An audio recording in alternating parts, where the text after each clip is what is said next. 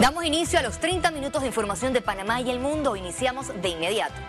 Con la presentación de documentos de más de 80 candidatos cerró este miércoles la convocatoria para la escogencia del nuevo magistrado de la Corte Suprema de Justicia.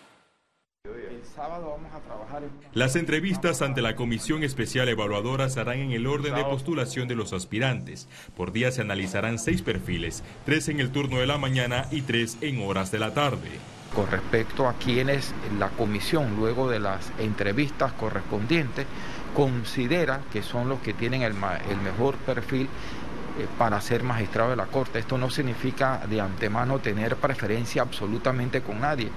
Eh, no, no se trata más que un proceso donde se le dé la oportunidad a la comisión tener un criterio frente a la labor que se va a llevar a cabo. Esta fase contempla un estudio con los juristas más preparados para asumir el cargo. Cuando se propuso eh, por parte del Pacto de Estado esta metodología, siempre se hablaba que esa lista no fuera menos de 10, pero tampoco más de 15. En esta ocasión, el designado reemplazará al magistrado José Ayuprado y a su suplente en la sala segunda de lo penal. Las últimas designaciones han sido positivas de personas con alto contenido profesional. La persona que aspire para el cargo de magistrado de la Corte debe tener un perfil, una credibilidad, debe tener un respeto, debe tener conocimientos de la sala y de los temas que ahí se van a conocer. La Comisión Especial Evaluadora tendrá 25 días para finalizar el proceso de entrevistas y así cumplir con el informe que deberá ser enviado al órgano ejecutivo. Félix Antonio Chávez, Econius. Trabajadores de aseo logran aumento salarial y levantan paro de labores. Las autoridades de aseo urbano y domiciliario informó que se conformó una mesa técnica interinstitucional para revisar el tema de la escala salarial, así como los insumos, equipos e infraestructuras que exigen los trabajadores de aseo. El Centro de Atención Figali en Amador comenzó a tratar pacientes con antiviral que evita complicaciones del COVID-19. El Ministerio de Salud dio a conocer que recibió las primeras 300 dosis del medicamento para el manejo temprano del COVID-19 en pacientes inmunosuprimidos. El mismo no estará a venta en los comercios. Panamá recibe este miércoles nuevas dosis de vacunas contra COVID-19 de Pfizer. Este nuevo lote, con 250.700 dosis de vacunas de la casa farmacéutica Pfizer, permitirá continuar con el proceso de vacunación que lleva a cabo en todo el país el gobierno nacional a través de la operación Panavac 19. De la población total de 4 millones, ¿qué cobertura hemos alcanzado? Un 80% de los panameños estamos vacunados. Y ese es un gran plus y con, segunda dosis tenemos un 71.7%. O sea, no estamos tan mal con segunda, pero tenemos que asegurar es el primer refuerzo y en el segundo refuerzo en los que lo necesiten. Expertos de 16 países se reúnen en Panamá para participar de la décima Convención Interamericana para la Protección y Conservación de las Tortugas Marinas. En la reunión que se extenderá hasta el próximo 17 de junio, se debatirá la situación de las tortugas marinas de todo el continente. En Panamá tenemos siete especies de tortugas, así que nos sentimos muy satisfechos de recibir a todos estos técnicos, científicos y personas que tienen que ver con las políticas ambientales de protección de las tortugas a nivel de varios países del mundo. La planta potabilizadora de Chilibre reducirá un 50% su producción de agua este sábado en sectores de la ciudad de Panamá y San Miguelito. La entidad detalló que los trabajos se realizarán en un horario de 6 de la mañana hasta 2 de la tarde, debido a la interconexión del tanque de succión de agua clara al nuevo módulo como parte del proyecto de ampliación que aportará 15 millones de galones diarios a la potabilizadora. El alcalde José Luis Fábrega pidió regresar al municipio de Panamá la potestad de organizar la recolección de basura en el distrito capitalino. Nosotros hacemos hasta donde la ley nos faculta y es competencia de la autoridad de aseo recoger la basura. Yo no puedo el día de mañana destinar dineros que pueda ser yo cuestionado o pueda ser sujeto a una demanda. Y lo hemos venido diciendo desde el 2019, no es que lo dijimos ayer ni la semana pasada En los países descentralizados, los municipios son los que están encargados en recoger la basura y hacer otros menesteres más. El municipio de Panamá firmó un convenio para incentivar el desarrollo de programas sociales en el distrito. Con el acuerdo, la alcaldía brindará un aporte económico a 24 fundaciones. Las organizaciones se encargarán de promover beneficios para las personas más necesitadas del municipio de Panamá.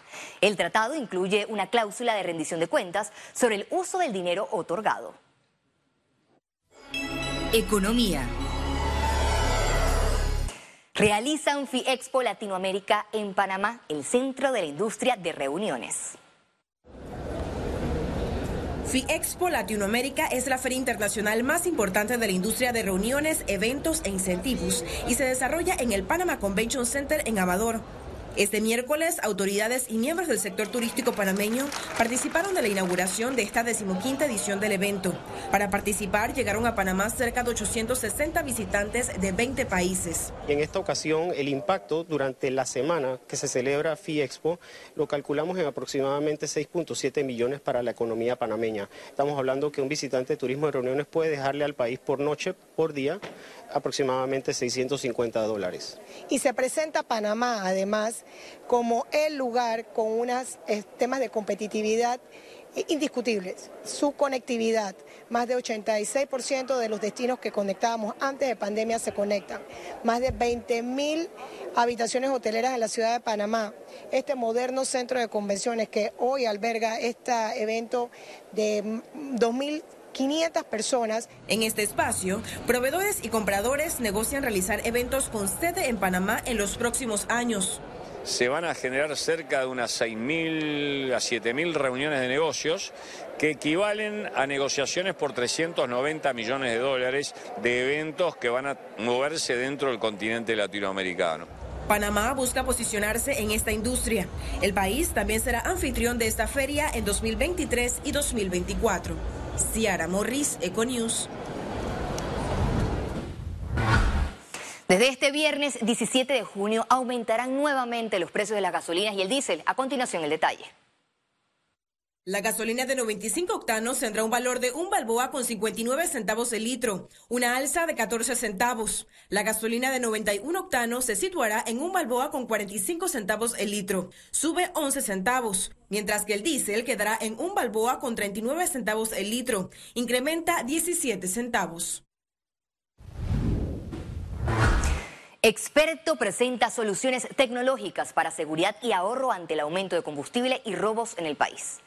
Los hurtos de vehículos en Panamá aumentaron de 84 en el 2020 a 704 en el 2021, razón por la que la empresa Skydata presentó sus soluciones de seguridad para minimizar estas incidencias. Se trata de un equipo de rastreo de alta calidad y como exige y existe la posibilidad de que los delincuentes desconecten el GPS principal, también ofrecen dispositivos secundarios pequeños que los colocan en lugares no visibles para garantizar la localización del vehículo. Adicional, ante el alza de combustibles, también cuentan con sistemas para el ahorro. Básicamente lo que tenemos es un panel donde las personas pueden ver el comportamiento del conductor basado en velocidad, en paradas con motor encendido, en giros bruscos, en aceleraciones bruscas y en frenazos bruscos. Entonces, todos esos parámetros el, cliente los parametriza, dándole pesos más importantes o menos importantes. Tenemos clientes que hemos comprobado que han reducido su consumo en litros, no en dinero, porque en dinero no han reducido tanto, pero su consumo en, litros lo han disminuido hasta un 30%. Caja de Ahorros recibió por primera vez la calificación de riesgo con grado de inversión internacional por parte de la agencia Fitch Ratings. Obtuvo triple B menos con perspectiva estable. La agencia también reafirmó las calificaciones nacionales de largo y corto plazo del banco en triple A PAN y F1 PAN, respectivamente. Con este hito, Caja de Ahorros reafirmó su solidez que le permite ampliar su reconocimiento en los mercados internacionales y seguir ampliando sus fuentes de fondeo a través de la inversión exterior. Se nos abren muchas puertas en Caja de Ahorro de tal manera que podamos seguir accediendo a los mercados internacionales y así pues procurar fuentes de financiamiento aún más económicas estamos en un mundo de alza de tasas de interés. bueno, estamos en un mundo de alza de todo, ¿cierto? Pero con esto pensamos que al organizarnos mejor como banco, como organización, podemos ser mucho más eficientes y esto nos puede ayudar a poder controlar mejor esa alza de costos y evitar a lo más posible eh, tener que traspasarlo a nuestros clientes. Así